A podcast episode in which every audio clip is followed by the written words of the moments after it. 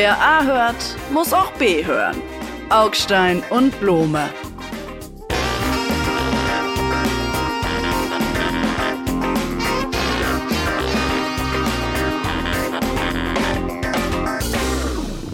Kamerad Blome angetreten zum Podcast in dieser Woche mit unserem ersten Thema Wehrpflicht. Ich bin ein bisschen erschöpfter, als es äh, scheint, denn es ist äh, der seltene Fall eingetreten, dass ich heute Morgen um 5 Uhr aufgestanden bin, weil ich mit Ihnen zusammen aus Wuppertal, wo wir zusammen mit dem Papst eine Boutique aufgemacht haben, nach Berlin gefahren bin mit der Eisenbahn und das bekommt mir gar nicht Ihnen als alter eiserner Frontsoldat hat das natürlich nichts ausgemacht, oder? Na klar, gefreiter Augstein. Normalerweise gehe ich um 4 Uhr morgens kalt duschen und dann zum Horizont einmal wegtreten, wie es früher hieß. Nein, wir reden über die Wehrpflicht und beziehungsweise die Rufe nach der Wiedereinführung, Wiederinkraftsetzung der Wehrpflicht. Und ich muss zugeben, mein erster Reflex war, äh, nee, was für eine alte Kamelle. Und dann habe ich festgestellt, naja, die ganzen Zeiten sind ja irgendwie auch olle Kamellen. Also passt das ganz gut zusammen. Der Kalte Krieg ist zurück, sollte die Wehrpflicht auch zurückkommen. Sie müssen nicht hin. Sie müssen nicht hin. Sie haben den Mobsack nicht mehr im Keller. Wissen Sie eigentlich, ich meine, wir, wir, wir, wir sind doch auch hier, um ein bisschen unter uns zu reden und ein bisschen zu plaudern. Es, es gab, also ich war ja, wie gesagt, bei der Bundeswehr und danach hatte ich jahrelang, ich möchte fast sagen jahrzehntelang Albträume, dass die Bundeswehr bei mir anruft und fragt, wo meine Stiefel und meine Unterhosen sind. Denn beides bekommt man glücklicherweise, wenn man dann den Wehrdienst hinter sich hat, mit nach Hause und muss es In nicht von Mopsack. anderen Leuten nehmen. In den Mopsack. Und ich habe es sofort, sofort am gleichen Tag in die Mülltonne geworfen. Und äh, Sie haben aber, aber der, Wehrmaterial zersetzt. ja, ich bin, genau, ich war schon immer ein Defetist und, und, und, und, und das, das verfolgt mich sozusagen als so albtraumhaftes Gespenst, das dann immer so, wo sind ihre Unterhosen, Jäger Augstein? Und ich muss, oh Gott, ich habe sie weggeschmissen. Gut, ähm, Sie Wenn sehen, das ich mit- bin traumatisiert. Wenn das, wenn das mit Zinsen fällig wird, dann sind das aber ganz schön viele Unterhosen. ja, ich bin traumatisiert und ist. deshalb vielleicht auch voreingenommen. Aber jetzt mal Spaß beiseite. Nee, Es eine Sekunde noch. Denn dann sehe ich, mein Trauma erzähle ich dann auch. Ich habe auch geträumt, gebe ich zu. Ich habe geträumt davon, dass, so wie das dann halt gewesen wäre, die Radioausstrahlung, das Radio unterbrochen wird und dann werden Codeworte verlesen. Und mein Codewort war weißer Fisch. Und wenn weißer Fisch so völlig unvermittelt quasi in so einem Radioprogramm aufgetaucht wäre, also der Wetterbericht nicht, äh, Regen morgen über Igitt. Süddeutschland und dann auch noch ein Sturmfront über Norddeutschland, weißer Fisch, dann hätte ich mich in die Kölner Heide, in die Warner Heide bei Köln begeben müssen, um mich zu sammeln und dann in, ins Gefecht zu ziehen als ähm, Dolmetscher an der Front. Weißer Fisch, toter Fisch, schlapper Fisch, das ist doch Unsinn. Sie glauben doch nicht, dass äh, Sie und ich und die 490.000 anderen Soldaten, die tatsächlich in Nur der bei Welt, der Bundeswehr. nur bei der Bundeswehr, die NVA spielt ja im anderen Team, dass wir den Ausbruch des Dritten Weltkriegs verhindert haben. Das waren die Atomwaffen, äh, mein lieber ehemaliger Kamerad, und nicht Sie und ich. Also uns Soldaten hat es nicht gebraucht und die braucht es jetzt übrigens auch nicht. Naja, aber damals war doch ganz klar die Argumentation, die muss man ja zumindest sagen, im Rückblick all die Jahre des Kalten Krieges funktioniert hat, die da lautete, es gibt die Atomwaffen als das Mittel der allerletzten Wahl und dann ist eigentlich nur noch gegenseitige Vernichtung garantiert. So ein bisschen wie in der Kantine, der, was, das Zeug, was sie halt geliefert haben. Davor aber, auf den Stufen davor, gibt es eine Eskalation und zu der gehört natürlich auch eine massive Truppenstärke, auch Mannstärke, denn das waren ja nahezu nur Männer, auf Seiten der Armeen, also auch auf Seiten der Bundeswehr.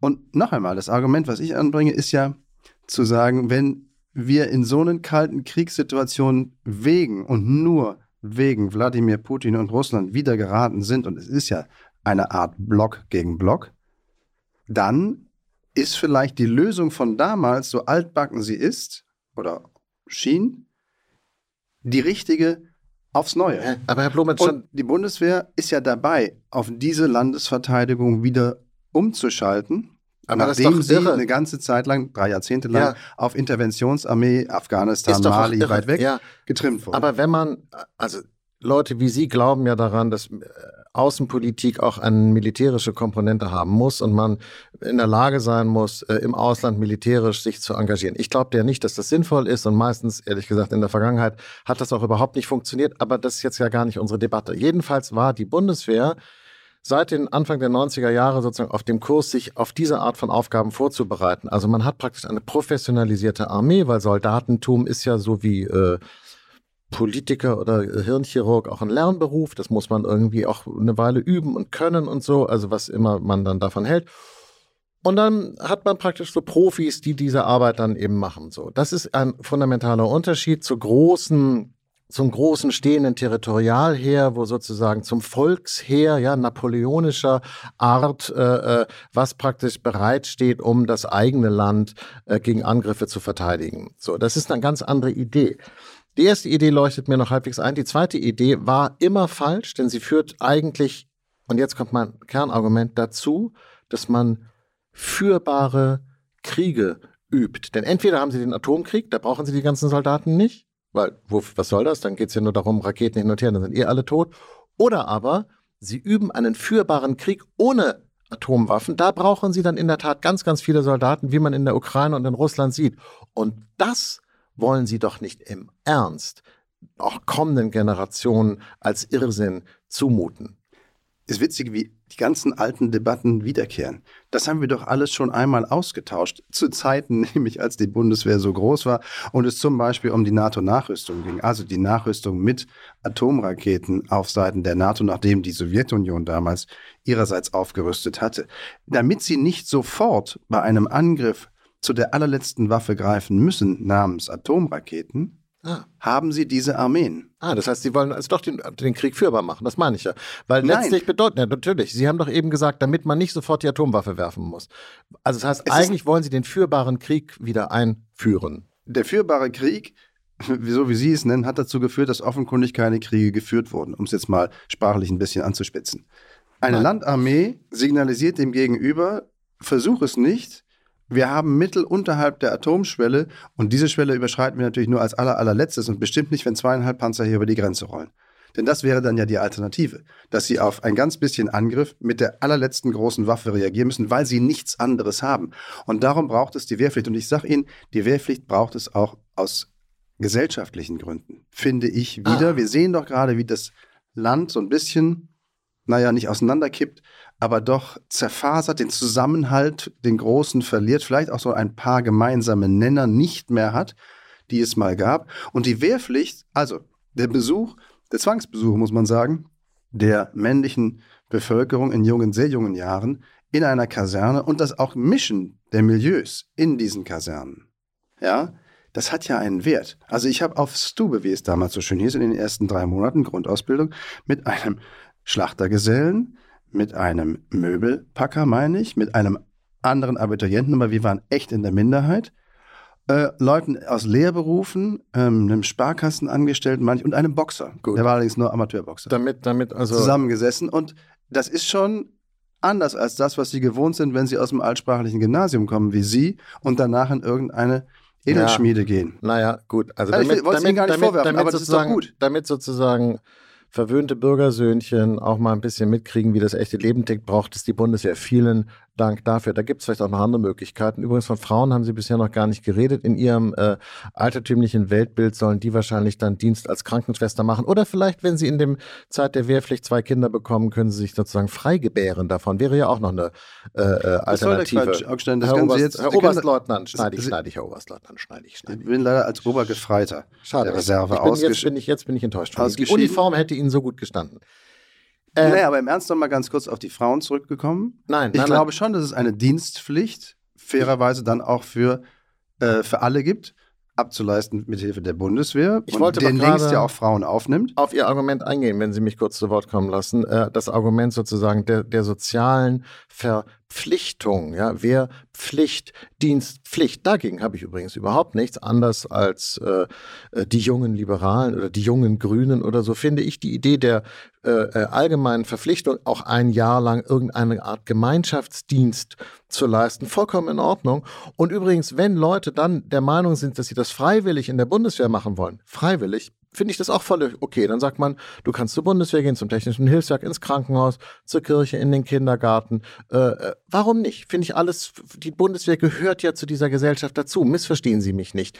Aber das ist eine komplett andere Idee. Da unterstütze ich Sie sogar. Was Sie immer machen, ist etwas anderes. Sie gehen in die Schiene Kriegsertüchtigung der Gesellschaft, Krieg wieder zum Bestandteil einer, einer denkbaren Realität zu machen, obwohl wir gerade sehen in der Ukraine zweierlei. Erstens, vor den Russen muss man gar nicht so viel Angst haben, die kommen nicht mal mit der Ukraine klar. Warum um alles in der Welt sollten die dann gleich ganz Westeuropa angreifen? Das ist so wahnsinnig, ist nicht mal Putin. Nochmal der Satz, sie kommen nicht mal mit der Ukraine zurecht. Ja, ja. Und dann sagen sie, wir sollen uns aber darauf vorbereiten, dass sie Westeuropa angreifen. Erstes Argument. Zweites Argument, sie sehen, wohin diese Art von Krieg führt, nämlich gerade mal nirgendwohin. Wenn zwei Armeen, die halbwegs gleich stark sind, aufeinandertreffen, dann bleiben sie einfach irgendwo stehen an einer Linie, so wie es jetzt in der Ukraine der Fall ist. Erinnert verdammt an Verdun. Da sterben dauernd Leute, aber es bewegt sich überhaupt nichts. Das heißt, diese Art von Krieg bringt auch gar nichts. Naja, die Frage ist ja, wie wir ihn verhindern. Und ich finde, offenkundig hat es bei der russischen Armee immerhin noch für ein paar wirklich umfängliche, zynisch gesprochen, umfängliche Kriegsverbrechen gereicht, die man möglicherweise verhindern könnte, wenn man sie außerhalb des Landes gehalten hätte, mit Hilfe einer Armee. Und dafür dient könnte, müsste eine Landesverteidigung eben in der Lage sein. Und unsere Landesverteidigung ist das nicht. Das ist gar kein Vorwurf an die ehemals regierenden Politiker. Jetzt haben sich einfach die Prioritäten jetzt verändert. Und das ist der entscheidende Punkt. Sie werden auch bei der Frage Dienstpflicht oder Wehrpflicht priorisieren müssen. Ja, Dienstpflicht ist schön, soll jeder hingehen, wo er mag. Aber die Bundeswehr braucht, glaube ich, mehr Leute. Und das ist wichtig. Und das ist wichtiger, stopp, das ist wichtiger als etwas anderes und darum muss es priorisiert werden. Und das ist Politik. Ja, nicht ja, nur ja. die Realitäten verändern und nicht nur für jeden irgendwie Wattebäuschen und Bullabü bauen, sondern priorisieren, zu sagen, das ist uns jetzt wichtig und darum wird das jetzt gemacht. Eine Sache unterscheidet sich natürlich fundamental von früher, nämlich die Grenze, die es hier zu verteidigen gilt, hat sich ja ganz, ganz weit nach Osten verschoben. Es geht ja, ich meine, damals war es ja so, dass sozusagen dieser Krieg auf deutschem Boden sich abgespielt hätte und auch zur Vernichtung dieses deutschen Bodens zwangsläufig hätte führen müssen. Das ist heute ja anders. Und deshalb, äh, weil die Grenze so weit nach äh, Osten gerückt ist und ehrlich gesagt die Polen dann die Hauptlast dieses Krieges zu tragen hätten, ist es ja auch so, dass die Polen gerade dabei sind, die stärkste Armee Europas aufzubauen. Und wenn ich jetzt zynisch und sarkastisch wäre, was ich nicht bin, würde ich sagen, wir sollten alles tun, die Polen dabei zu unterstützen, diese verdienstvolle Aufgabe für die NATO auch anzunehmen. Das ist zynisch, Augstein. Das ist so zynisch wie ganz lange nicht. Es tut mir leid. Das ist, ich habe es ja auch nur als Gedankenspiel mal in die Luft naja. gebaut, denn sie wissen, dass es sowieso darauf hinausläuft. Das ist das, was gerade passiert. Die Polen rüsten auf wie die Irren, weil sie sich sozusagen gedanklich darauf vorbereiten. Und offenbar ist das in der Gesellschaft dort auch vertretbar. Dann würde ich sagen, go ahead. Wenn ihr das freiwillig ja, macht, ist die, ja okay. Sie, sie kennen doch die NATO, Sie kennen doch die Idee der NATO. Alle für einen, einer für alle. Ähm, oder umgekehrt. Die Idee der NATO ist ja die Verteidigung gegen einen, wie es zumindest auf dem Papier ausschaut, übermächtigen Gegner namens damals Sowjetunion, heute Russland, auf mehrere, auf viele Schultern zu verteilen. Auf ganz viele, dann auch Betroffene. Wenn Sie sich erinnern, an der innerdeutschen Grenze, also was damals die Ost-West-Grenze war, standen, wenn man so will, von oben nach unten gelesen, mal eine deutsche Einheit, dann eine belgische, dann eine britische, dann wieder eine deutsche, dann eine niederländische, dann ich weiß nicht was. In dieser sogenannten Schichttorte, wie es so schön hieß, war die Idee auch, wenn da der Angriff reinfährt, sind gleich ganz viele gleichermaßen, also Staaten, NATO-Staaten gleichermaßen betroffen. Und dieses Gefühl von Zusammenhalt finde ich, in diesem Fall jetzt außenpolitisch, NATO-mäßig, muss es auch wieder geben. Und nicht das Gefühl der Balten, die sagen, naja, wenn die Russen bei uns über die Grenze rollen, kommt dann wirklich die NATO und rettet uns. Sie alle setzen darauf, dass die USA dann kommen und sie retten. Und bislang sind die USA auch immer eingetreten. Und sie wissen, dass das schon in einem Jahr, ziemlich genau einem Jahr, ganz, ganz anders sein könnte. Dass das Sicherheitsversprechen der USA mit einem Präsident Trump, wenn er denn wiedergewählt wird, nicht mehr gelten würde. Und darauf wartet Wladimir Putin. Und darum, glaube ich, muss man ein, mindestens mal anfangen, ein Zeichen zu setzen. Und darum hat Pistorius trotz seiner großen Wortgeklingelei, kriegstüchtig, wehrhaft, im Prinzip natürlich recht. Es muss Entschuldigung, ein Ruck durch die Gesellschaft gehen, auch in Richtung Wehrhaftigkeit und wahrscheinlich eben auch Wehrpflicht. Ja, das ist dann ein Ruck in die Vergangenheit. Äh, und ich, ich bin nicht betroffen. Äh, meine Kinder sind davon auch nicht betroffen. Dafür sind die auch schon alle zu alt. Aber äh, ich kann wirklich nur hoffen und wünschen, dass sie sich irren. Ein Ruck in die Vergangenheit, in die düstersten Zeiten unserer Nachkriegsgeschichte, echt. Naja, wenn Sie schon von Vergangenheit sprechen, dann müssen wir wahrscheinlich an dem Tag, diesem Donnerstag, zeichnen wir hier auf, über den 9.11. sprechen, über den 9. November, der so vielschichtig aufgeladen ist, aber ähm, in der deutschen Geschichte. Aber in diesem Jahr, vor diesem Hintergrund der Attacken, der Terrorattacken auf Israel natürlich vor allen Dingen das Erinnern an die Reichspogromnacht ist, früher bekannt unter dem Namen Reichskristallnacht, was ganz schön seltsam immer klang, obwohl man es auch immer so genannt hatte. Reichspogromnacht und die Frage, wie wir erinnern und vor allen Dingen die Frage, wie lösen wir eigentlich neben allen außenpolitischen Versuchen, meistens eher untauglichen, innenpolitisch das Wort von der Staatsräson ein. Wenn die Staatsräson Deutschlands heißt, Existenzrecht Israels sichern, das ist, wenn man so will, Außenpolitik und Sicherheitspolitik, aber eben auch jüdisches Leben in Deutschland schützen. Was heißt das dann konkret? Und darauf gibt es, glaube ich, immer noch keine Antwort, aber immerhin beginnt die Debatte. Also dieses Gespräch am 9. November zu führen, finde ich schwierig, tue ich ungern, weil ich glaube, dass man das Gedenken an die deutschen Verbrechen äh, an den Juden und an anderen Opfergruppen im Zweiten Weltkrieg lebendig halten sollte, einerseits, und andererseits versuchen sollte, es davor zu bewahren, für zu billige Münze in gegenwärtigen Konflikten instrumentalisiert zu werden. Nicht, dass wir uns missverstehen.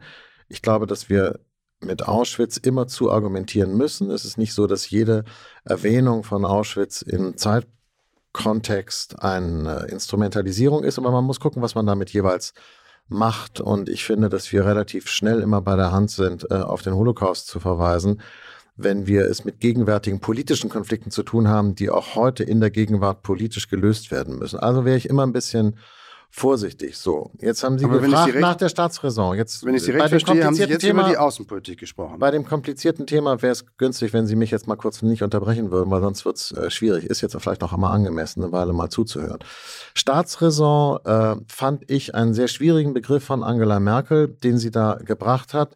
Ich fand es schon damals übrigens schwierig, nicht erst jetzt weil man sich schon damals fragen konnte, was soll das eigentlich heißen? Nun spielte das eine Zeit lang nicht so eine große Rolle. Jetzt, wo der Begriff aber immer von allen Leuten hervorgeholt wird, merkt man, was für eine katastrophale Fessel er uns allen angelegt hat. Ich finde, wir sollten versuchen, uns von dieser Fessel zu befreien. Er hängt wie ein Gewicht um unseren Hals, denn keiner weiß, was mit Staatsräson gemeint sein soll. Und trotzdem operieren ganz viele mit dem Wort, und jetzt wird es schwierig, messen konkretes politisches Handeln an einem vollkommen unklaren Maßstab. Dass dabei nur Quatsch rauskommen kann, ist eigentlich einleuchtend. Ich gebe Ihnen an einer Stelle recht, lieber Augstein. Der Begriff ist so groß und stark, dass man glaubt, er sei konkret. Und wenn man hinschaut, ein bisschen weiter guckt, ein bisschen dahinter lugt, stellt man fest, er ist gar nicht konkret. Aber darum geht es mir ja.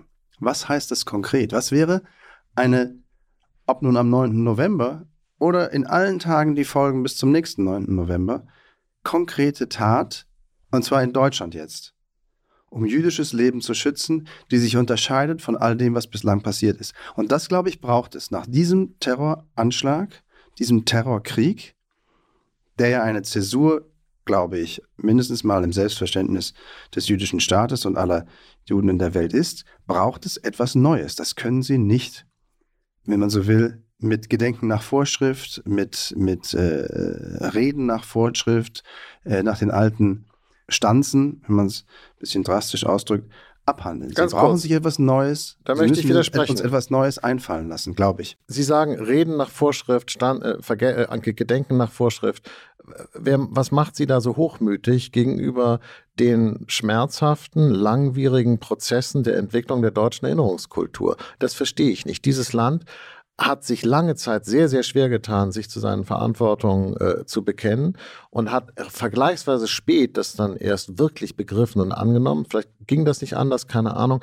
Aber jetzt ist ja sehr, sehr viel passiert. So zu tun, als würden wir hier alle nur Gedenken nach Vorschrift machen, wird der Ernsthaftigkeit, mit der diese Debatte geführt wird, wirklich nicht gerecht, lieber Kollege Blome.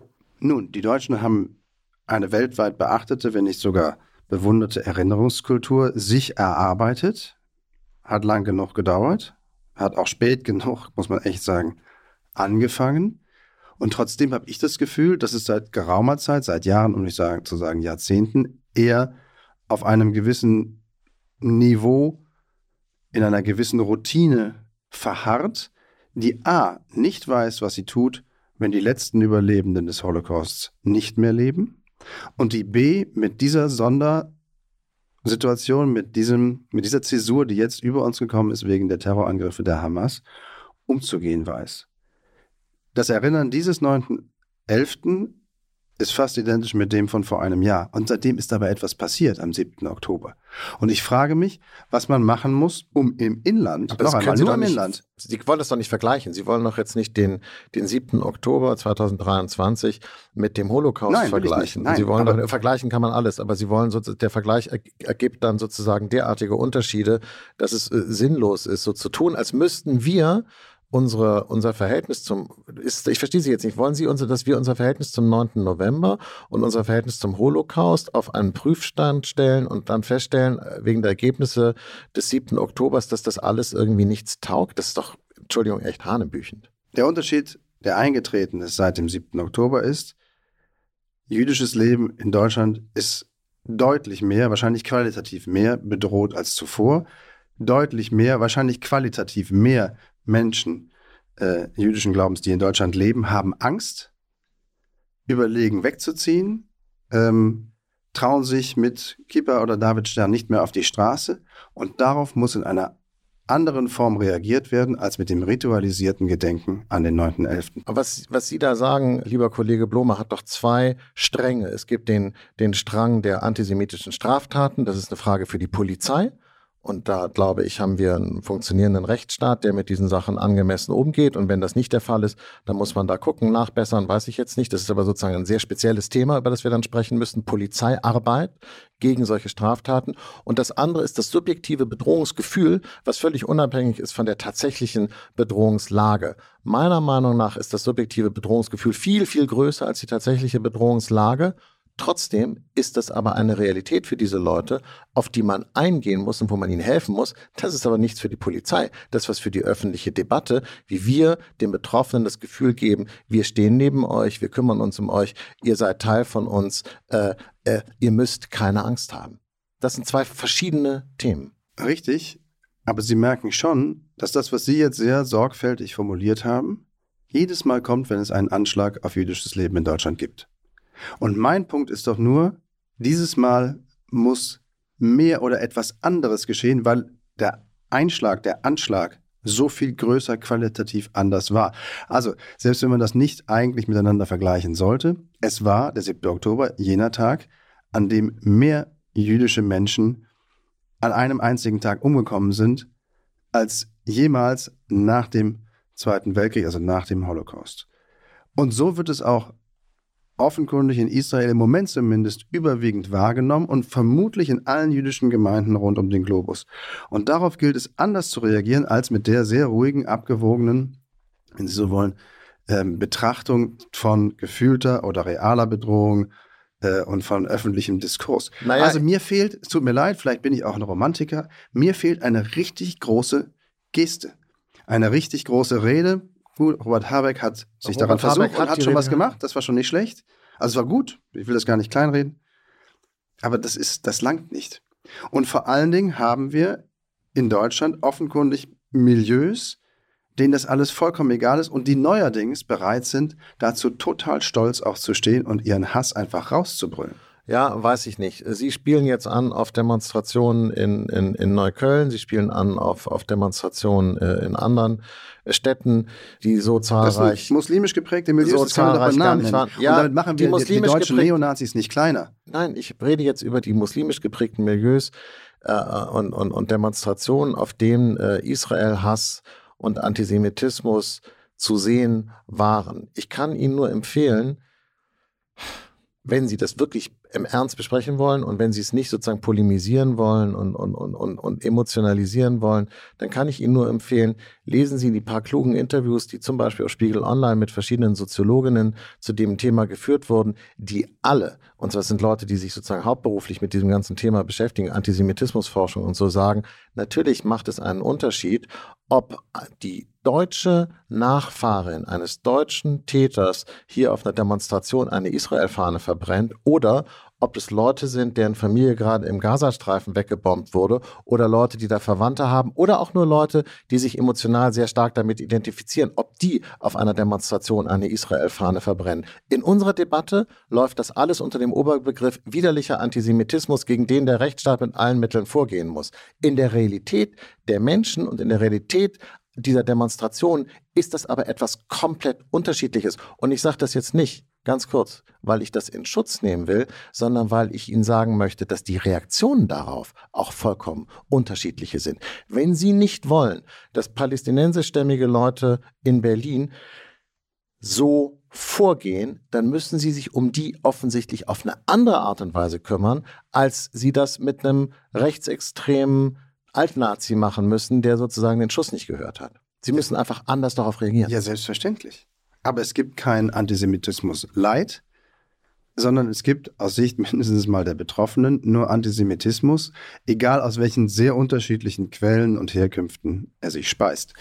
Das sehe ich anders. Da muss ich ganz kurz Sie unterbrechen und widersprechen, weil ich halte das nicht für eine per se antisemitische Tat, wenn Leute, die sich äh, äh, äh, dem palästinensischen Volk aus irgendwelchen Gründen besonders nahe fühlen, sehr vehement hier gegen die israelische Politik demonstrieren. Das ist noch nicht per se antisemitisch. Nein, Übrigens, hab ich aber das, auch nicht das gesagt. sagt nicht mal Frau Baerbock. Das habe ich auch nicht gesagt. Aber wenn auf so einer Demonstration vorne von den offenkundigen Antisemiten Israel-Hassern gesagt wird, putzt es von der Landkarte, schmeißt die Juden alle ins Meer. Ja, das ist Und eine Straftat. hinten- Moment. Das ist eine Straftat. Ja, eben. Und hinten gehen aber ganz viele noch mit. Dann gilt für die, was wir ja sonst den Rechten und Rechtsradikalen auch immer sagen, guckt bitte und haltet euch fern von Demonstrationen, wo vorne die Nazis Nee. was brüllen und ihr wolltet eigentlich nur besorgte Fand Bürger ich, immer, spielen. Nee, fand ich immer schon falsch, fand ich schon bei den Corona-Demonstrationen falsch zu sagen, jeder Demonstrant ist für jeden Satz, der auf einer Demonstration gesagt wird, voll verantwortlich zu machen. Nein, also ganz klar nein. Weil so funktioniert es in der Realität nicht. Oder Sie waren in Ihrem Leben noch nie auf einer Demo. Hören Sie doch auf mit dem Quatsch. Aber packen Sie doch Von lieber das aus, was Sie finden. Sie sagen, es muss mehr gemacht werden. Sagen Sie doch mal konkret, was finden Sie denn, was gemacht werden muss? Ich bin gespannt, das zu hören, weil vielleicht bin ich da gar nicht so anderer Meinung, als Sie denken. Naja, ich würde mal damit anfangen, wesentlich mehr in muslimische Milieus zu schauen und zu gucken, welche Erziehung, welchen Druck es braucht, die von dem dort, nicht flächendeckend, aber doch sehr geballten, fokussierten Antisemitismus zu heilen. Und das soll keinerlei Abstrich bedeuten an der Arbeit gegen rechtsradikalen Antisemitismus oder meinetwegen gegen noch ganz andere Antisemitismen. Sie Aber heilen, als wäre das eine Krankheit. Also das, äh, es ist eine Geisteskrankheit. Na, es, ist, es ist eine, eine Überzeugung, die Sie und ich für widerlich halten. Und wenn Sie die Leute Antisemitismus davon. ist keine Meinung, Augstein. Es ist, es ist ganz offensichtlich eine Überzeugung. Also, wenn Sie das, das ist interessant, weil es gibt ja äh, Definitionskriterien dafür. Das heißt, was ist denn sonst ein genetischer Zustand? Ich verstehe Sie jetzt gerade nicht. Sie wollen, Sie sind doch der Meinung, da sind Leute, die haben ein falsches Mindset, die glauben an falsche Werte, die haben falsche historische Informationen, die haben falsche Vorstellungen und jetzt wollen Sie das ändern. Das, dieses Ziel teile ich. Deshalb habe ich ja gesagt, ich bin gespannt auf Ihre konkreten Vorschläge. Und wenn Sie jetzt dahingehend sagen, äh, in den Schulen muss mehr getan werden, um Leuten frühzeitiger klar zu machen, was ist eigentlich die deutsche Verantwortung gegenüber Israel, woher kommt die, wie war die deutsche Geschichte, wie sind die deutschen Verbrechen, dann bin ich der aller, allererste, der sagt, ja, lass uns das unbedingt machen. Lass uns Lehrer einstellen, die das den Leuten beibringen. Bin ich voll dabei. Wir, können, können wir einen Haken ranmachen zwischen uns beiden. Ja, und trotzdem flüchten Sie sich hinter einen Sachzwang. Denn wenn Sie sagen, da müssen wir erstmal neue Lehrer einstellen, dann wissen Sie und ich genau gleich gut, dass das natürlich wirklich schwierig wäre, weil es im Moment ja schon für Mathe und Deutsch und keine Ahnung was zu wenig Lehrer gibt. Ich denke, es ist Staatsräson. Dann müsste das Geld dafür ja wohl da sein. Wenn es Staatsräson ist, wenn Sie es ernst meinen mit der Staatsräson, dann muss die Kohle dafür auch da sein. Es geht ich. nicht um die Kohle. Im Moment können Sie diese Lehre offenkundig nicht vom Baum schütteln. Oder vielleicht gibt es auch arbeitslose Lehrer, die keinen Bock mehr haben. Aber wie wäre es denn, wenn wir sagen, uns ist diese Form von Erziehung oder dieses Feld zur Erziehung einfach wichtiger als andere? Wichtiger als Mathe? Ja. Ja, Das- notfalls wichtiger als Mathe. das erzählen weil Sie es konstitutiv ist für unsere Gesellschaft, weil es deutsche, bundesdeutsche DNA ist, dass wir das nicht zulassen. Und wir haben es in diesen Milieus zuvorderst viel zu lange für Folklore erachtet und akzeptiert, hingenommen gesagt, naja gut, wenn sie die Klappe halten, ist nicht so schlimm. Der Haken ist, diese Leute halten nicht mehr die Klappe. Und dagegen muss der Staat jetzt an, und das ist eine Polizeiarbeit, geschenkt, aber es ist natürlich auch eine gesellschaftliche Bildungsarbeit und auch ein gesellschaftlicher Druck, den es braucht auf diese Milieus und auch auf die den zugewanderten Antisemitismus, der aus Ländern kommt, wo das gang und gäbe und selbstverständlich ist. Und dann kann man den Leuten, meinetwegen syrischen Flüchtlingen, wenn sie über Israel anders denken, als man hier denken sollte, noch nicht einmal einen Vorwurf machen, denn sie sind ja so erzogen worden, dann müssen sie aber hier in Anführungsstrichen umerzogen werden. Ja.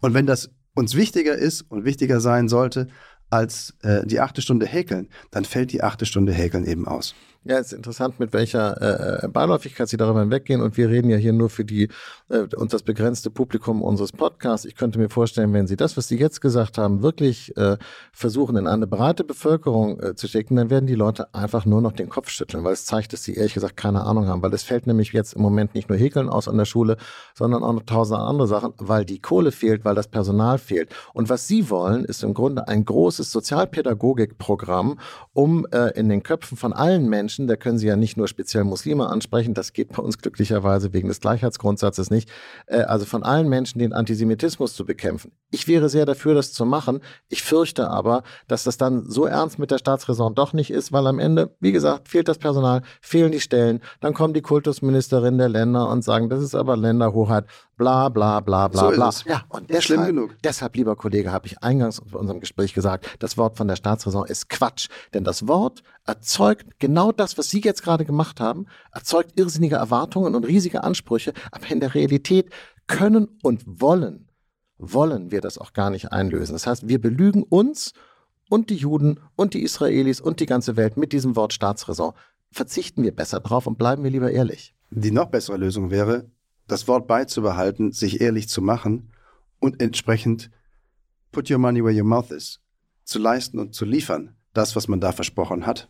Denn das Versprechen ist ja das Richtige. Blume, das war ein schönes Schlusswort. Äh, äh, ich sehe es anders, aber trotzdem schönes Schlusswort. Nur ich würde gerne noch einen Gedanken anhängen und noch nicht nach Hause gehen äh, zu einer Sache, die äh, in dieser Woche passiert ist.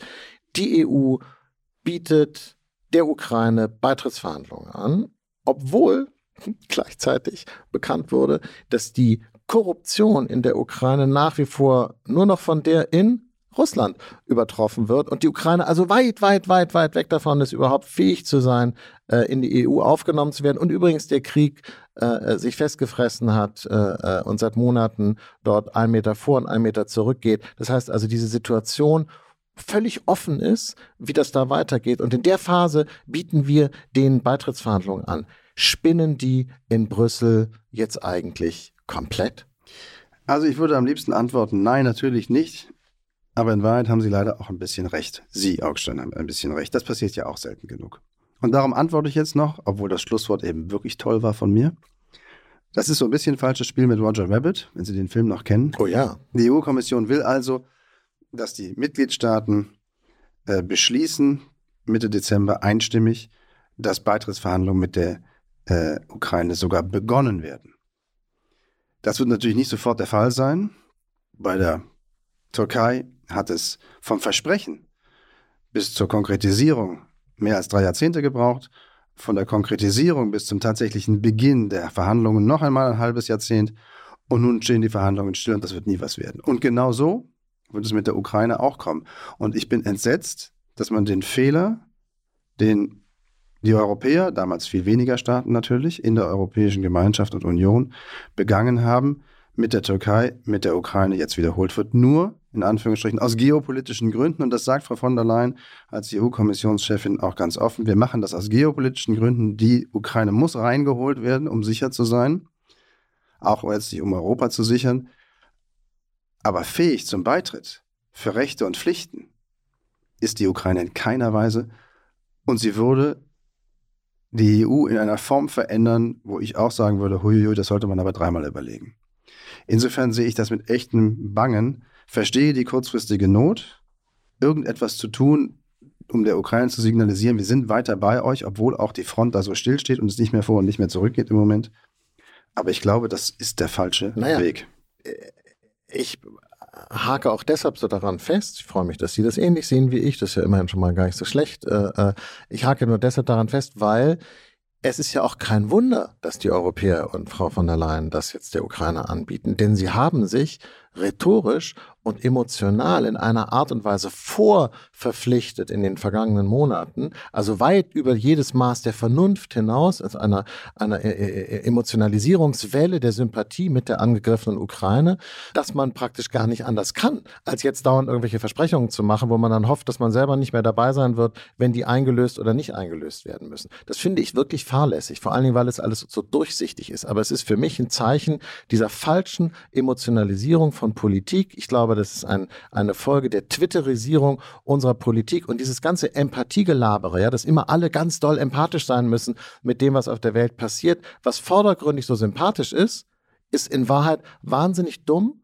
und es ist unglaublich schädlich in der Realität. Und das hier ist ein konkretes Beispiel dafür, wie man großen Schaden anrichtet durch diese Empathie überladende Politik.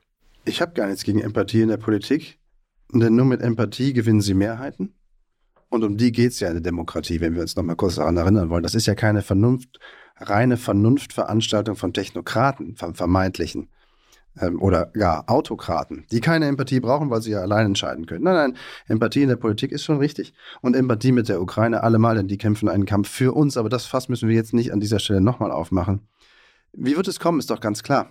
Am Ende wird auf der Strecke dieser Verhandlungen die EU ihre Gestalt wandeln müssen.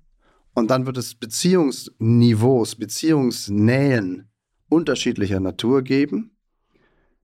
Und manche Länder, so groß wie die Ukraine zum Beispiel eines ist, werden nie in den absolut innersten Kreis der EU aufgenommen werden können. Das glaube ich einfach nicht. Das wird nicht passieren. Und warum? Weil ich weiß nicht, wie viele Länder wahrscheinlich das nicht über ihre Volksabstimmung beziehungsweise durch ihre Parlamente bekommen. Und das muss es.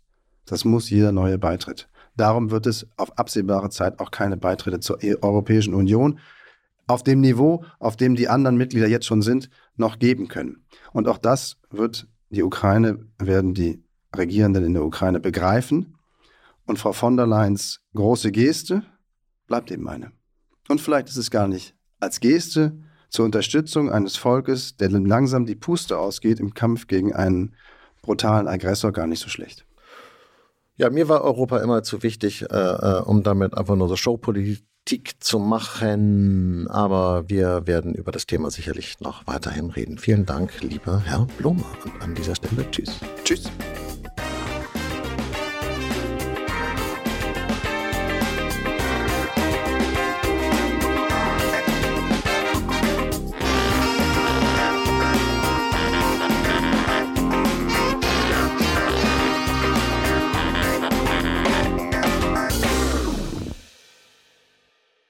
Dieser Podcast ist eine Produktion der Audio Alliance.